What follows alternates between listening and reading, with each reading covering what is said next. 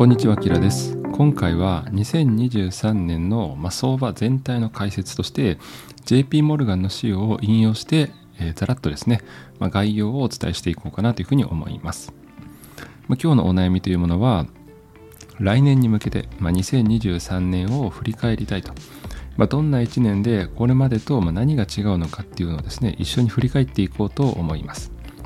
で JP モルガンの四半期に1回ですねこのガイドトゥーマーケットっていう資料が非常にですね全体的な金融市場をまとめた資料になっていますのでこちらをですね一緒に振り返りながら、勉強していければなというふうに思っています。今日の内容っていうのは、まあ、過去から2023年までの各経済指標を一緒に見ていこうと思います。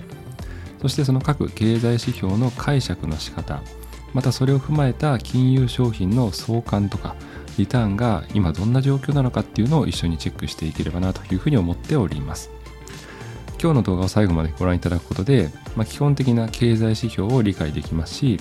投資家としての知識が向上し、また自分に合った投資スタイルを見つけやすくなるというふうに思っています。はい、私本業は会社員ですけれども、隙間時間で投資、またクリエイター活動をしております。2023年の10月末時点では1960万円とあともう少しで2000万円というところにあります。で5人家族でございまして、まあ、コツコツと資産形成していて株式をはじめ債券またコモディティ暗号資産 FX 等々も経験しております。はい。でノートメンバーシップやっております。こちらは毎月とやっている資産形成の内容を文字に起こしてですねまた即時性も兼ね合わせた内容になっています。月額300円なんですが初月無料で投資額この1000万円超の売買内容を即日または翌日には記事を公開しております。何か経済指標の発表があったりですとか何か大きなイベントがあった時にはミニコラムも書いております。概要欄にリンク貼っておきますのでぜひ気軽に遊びに来ていただけると嬉しいです。それでは本題に入っていこうと思います。参考になりましたらぜひチャンネル登録グッドボタンよろしくお願いいたします。なお投資は自己責任自己判断でお願いいたします。それでは始めていきましょう。ではまず2023年のセクター別のリターンを一緒に確認していこうと思います、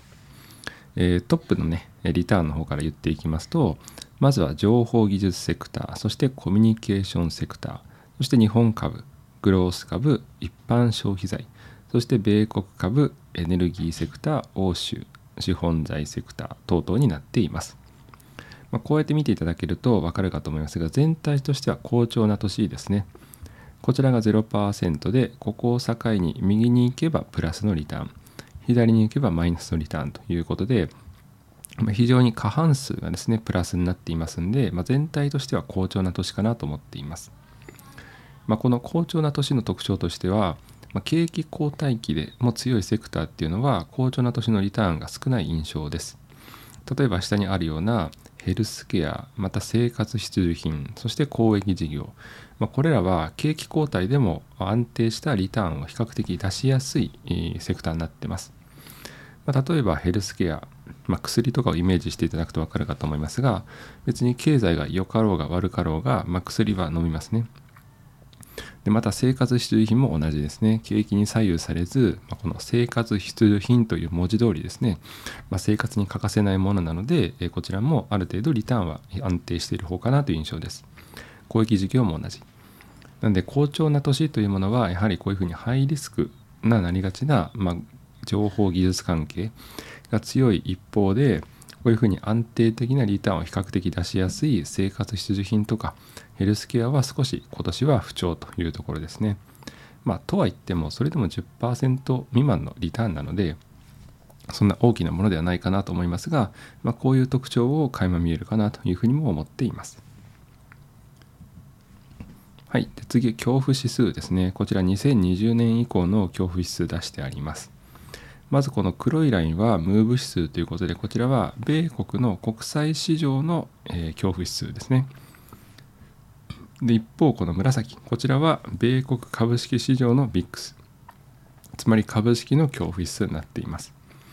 でどちらも恐怖指数ということで数値が高ければ高いほど投資家が相場の先行きに不安を感じて高くなるというものでございます。でまず黒いラインのこの米国国債市場の変動のこちらムーブ指数の方を見ていこうと思いますが、まあ、特徴としては2022年以降ですねこの行きより高くなっています。まあ、これはすでに記憶にある通り、まあ、利上げが始まったので利上げということは金利と逆に動く債券というのは価格が下がります。なので価格が下がるということは、まあ、下落いつまで下落するんだという不安がねどんどんと駆り立たれてしまいますんで結果的にはこういうふうに債券市場の恐怖指数っていうのは上がりやすくなっております。で一方紫のですね株式のビックス指数ですけれども、まあ、こちらの特徴としては2023年先ほど好調な年とお伝えしましたがこの20よりも低い値を結構長い間推移しています。まあ、これを考えると比較的好調な年なので株式に対する恐怖というものはあまり投資家は感じていないという状況が、まあ、今の状況かなというふうにも思います。でこれは一つのチャンスかなと思いまして、まあ、債券価格で言えばですね今このように恐怖指数が上がっていますし債券価格は下落中ですね。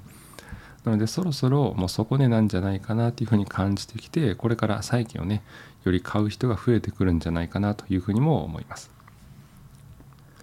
そして先ほどご紹介した、まあ、株と国債の話ですが株と国債というものは逆相関の時期が長いという特徴があります。こちらは米国株式と米国の国債このリターンの相関係数を表したもので0より上プラスの方が同方向ということで純相関0より下マイナスの部分は逆方向ということで逆相関になっています。まあ、このグラフから言えることとしては、まあ、大きく2つお伝えしようかなと思っていましてまず1つはこの完全なね逆相関ではないにせよ0より下回っている時期がま圧倒的に長いということですね。なので、まあ、基本の知識としては株式と国債はま逆に動くんだよっていうことは覚えておいていいんじゃないかなというふうにも思います。ではなんでここ最近のねところでこういうふうに一緒に動く時期があるのというところですが、まあ、これは利上げが原因ですね。まあ、株式は景気後退によって下がってしまう。なぜかというと、金利が上がるということはお金を借りにくい。なので、事業の投資がしにくいということですので、景気はどちらかというと後退気味。なんで株式が下がる。で、一方、国債というものは単純に金利と逆に動くということを覚えていただくといいかと思いますが、利上げということは債券価格は下がると。なので22年は株式も下がれば国債も下がって同じ方向に行ってしまったということです。ただこれはこうやってね長いスパンで見てみればわかると思いますが、まあ、非常に稀な時期だったということを覚えておくといいかと思います。はい、では CPI ですね物価指数も一緒に見ていこうと思います。でこちら2014年ほどからあこういうふうに長きにわたって約10年ほどのデータを持ってきていますが、まあ、基本はこの消費者物価指数っていうのは2%を目安に推移するというふうに覚えておくといいと思います。まあ、この黒いラインがその消費者物価指数ですけれども、まあ、大体この2%前後をふらふらふらふらと推移しているかと思います。まあ、それがコロナショック以降ですね、いろいろあってこういうふうに上がってしまったということですが、まあ、基本的にはこの2%ということでいいと思います。じゃあなんで2%なの？ということですが、まあ、これはまず理由としては FRB が2%をターゲットとしているということですね。なので利上げ、利下げ等々によって基本的にはこの消費者物価指数っていうのは2%になるように、まあ、中央銀行がコントロールしているということです。なので基本は2%というふうに覚えておくといいかと思います。でなんで2%にしているの？というと、まあ、FRB 曰くいろんなデータを見る限り最大の雇用もあって物価も安定するのは2%だよと主張していますんで、まあ、こういうふうに2%というふうに FRB が決めているということです。では CPI に関しまして少し補足をしておくと、まあ、コア CPI と言われることがありますね。で、コア CPI って何かっていうと、食品とエネルギーを除いた CPI です。でなんでこの2つを除くかというと、まあ、食品は天候に左右されてしまいますとか、まあ、大雨とか非常に気温が高かった夏だったとか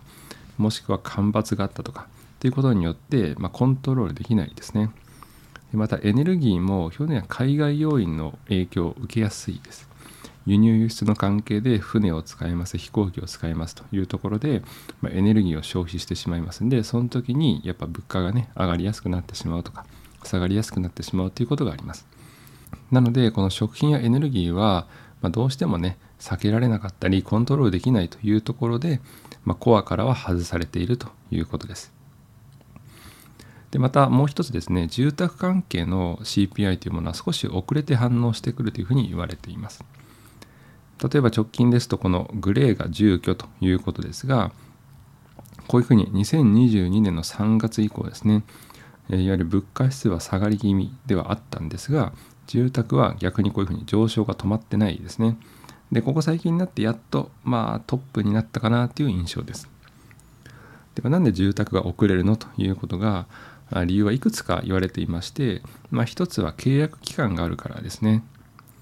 例えば普通に家賃というものはもともと2年契約だったり複数年契約だってすぐに来月から値上げとかできないですね。なのでそれを考えるとどうしても遅延性ということになってきます。オーナーとしては値上げしたい。でも契約期間があるからじゃあ来年の1月からとかっていうふうになってしまいますんで遅れて反応してくるということです。では一緒にですね日本のインフレも見ていこうと思いますが、まあ、長年日本はですねインフレほとんどなかったですがこの20年以降ぐっと上がっていますね、まあ、とは言ってもここ最近やっとねちょっと落ち着いてきたかなという印象もあります、まあ、ただその中でも特に抜きに出ているのは食品ですね。この値上げが止まってないというところですどうしても食品というと普段の日常生活で、ま食べていかなきゃいけませんので暮らしの中でね必然と感じている部分かと思いますが今スーパーに行ったりとかコンビニに行ったりレストランに行ってもなかなかねあ全然値上げ止まってないなっていう感覚は皆さんも経験あるかなというふうにも思います。はい、では先ほどからですね利下げとか利上げと言っていますがではそろそろ利下げというものが言われています。ではこの利下げでどうなるかというと、まあ、逆相関の国債は上がりやすいということです。まあ、このように過去の FRB の政策金利とインフレの値がありますがここ最近見てみると、まあ、インフレが下がってきて政策金利金利上げてますがそろそろ下がってくるんじゃないかというふうに期待されていますね。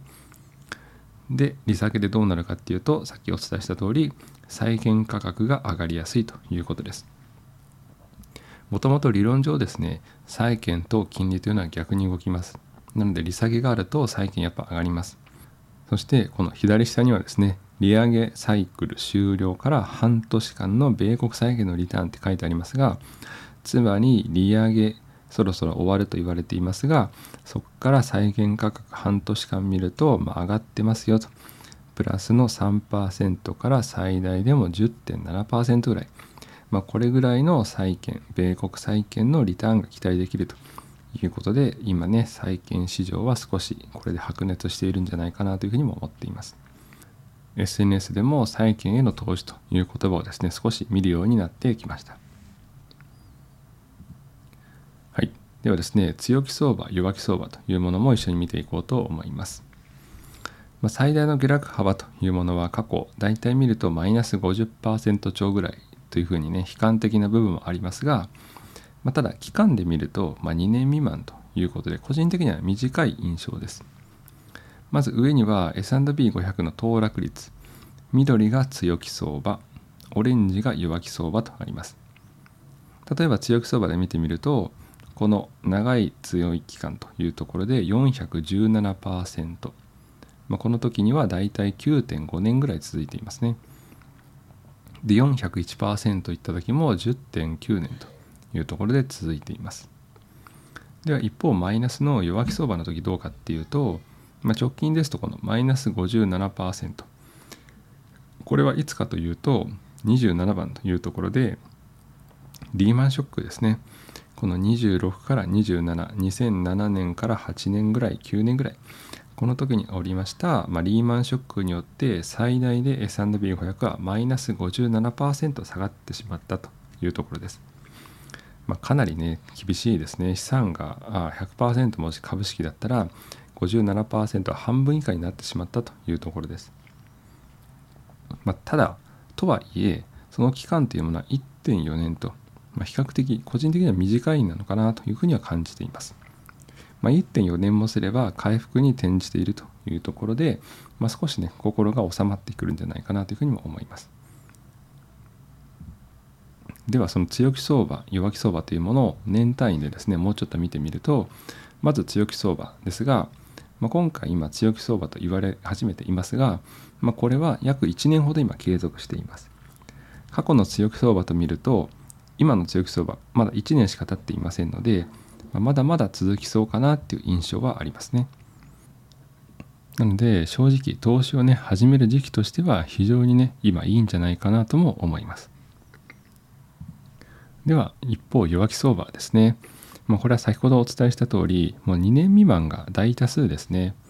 ちょっと横軸だけ見ると長そうに感じてしまいますがここで2.5年ここで2年なのでそれを踏まえるとさっきのね強気相場は十何年とかって書いてありましたんで、まあ、非常にね短い方だと思います。こちら過去10回の強気相場と弱気相場の平均期間っていうのを書いてありますが強気相場は平均5.4年ぐらい続いて184%で一方弱気相場というものは1.1年のマイナス34.7%なのでトータルで見れば、まあ、リターンが得られるというのはこういうふうに分かりやすいところかなというふうにも思います。なので、まあ、こうやって見てみるとあんまりね弱気相場といったところでそんなに恐怖しすぎるということはなくなったというのが過去の私の印象です。なんとなく言葉だけで見ると弱気相場とか非常にね不安になるんですけれどもこうやってきちんと定量的に数字で見るとそこまで怖くはないというふうには感じています。では話も変わりまして最後リターン。見てみようと思います。こちら資産クラス別のリターンですけども2011年から直近2022年までその各年のクラス別のリターンが書いてあります。上に行くほどリターンが高かったクラス下に行くほどリターンが低かったクラスとなっています。でここから言えるということはまずバラバラということですね。ちなみにトップ見てみこうと思いますが2011年は米国のリートつまり不動産でしたその翌年12年は欧州のハイイールドそして先進国米国リート日本株米国ハイイールド新興国株 J リート、米国のリート、新興国、そして米国リート、米国ハイイールド、先進国ということで、トップバラバラですね。なんでこういうふうに考えると、ま、んべんなく投資をしておくということがいかにリスク分散になっているのかっていうのがわかるかと思います。では最後にリスク分散というところでいろんなねクラスの、まあ、相関を見て終わろうと思います。こちら下に置きましては直近3年間の相関係数上は直近10年間の相関係数になっています例えば日本株式と10年間の相関係数日本国債だったり先進国の国債米国10年国債はまマイナスということなので逆相関になっているというところですね。で例えば米国株式を見てみると直近10年で見るとまあ、マイナスにはいかないにしろ、米国10年国債はまゼロに近いということで、まあ、一緒に動くわけでもなく、逆に動くわけでもなくというところで、まあ、リスク分散のヘッジとしては、このコンビネーション、米国株式と米国債券を一緒に買うっていうのは一つありかなとも思います。まあ、このようにいくつかの資産をですね、別で見てみると、こういうふうにちゃんと相関係数がありますので、まあ、こちら1に高ければ高いほど同じような値動きをすると。でマイナスに近ければ近いほど逆に動くというところで自分のポートフォリオこれを考える上でこういう数値も参考になるかなというふうにも思います。はい。ということで JP モルガンの資料をざらっと一緒にですね振り返っていきましたが、まあ、これまでの歴史とか、まあ、経済指標を一通り学べたんじゃないかなとも思います。で今後の投資戦略の参考情報がたくさんあって正直頭がいっぱいかと思いますが、まあ、正解というものはね投資ないと思いますんで、ま、ゆっくりとですね解釈してみていただければと思います。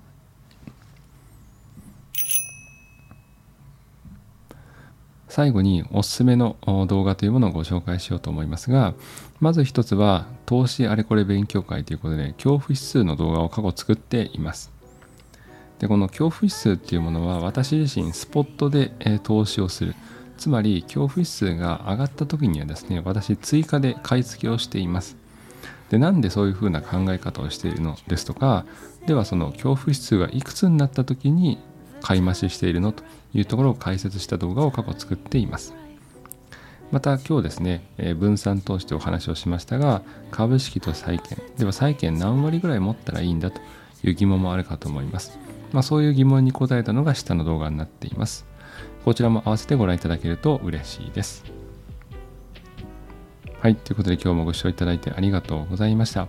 ぜひですね、こんな動画を見たいという方はぜひコメント欄で教えていただけると嬉しいです。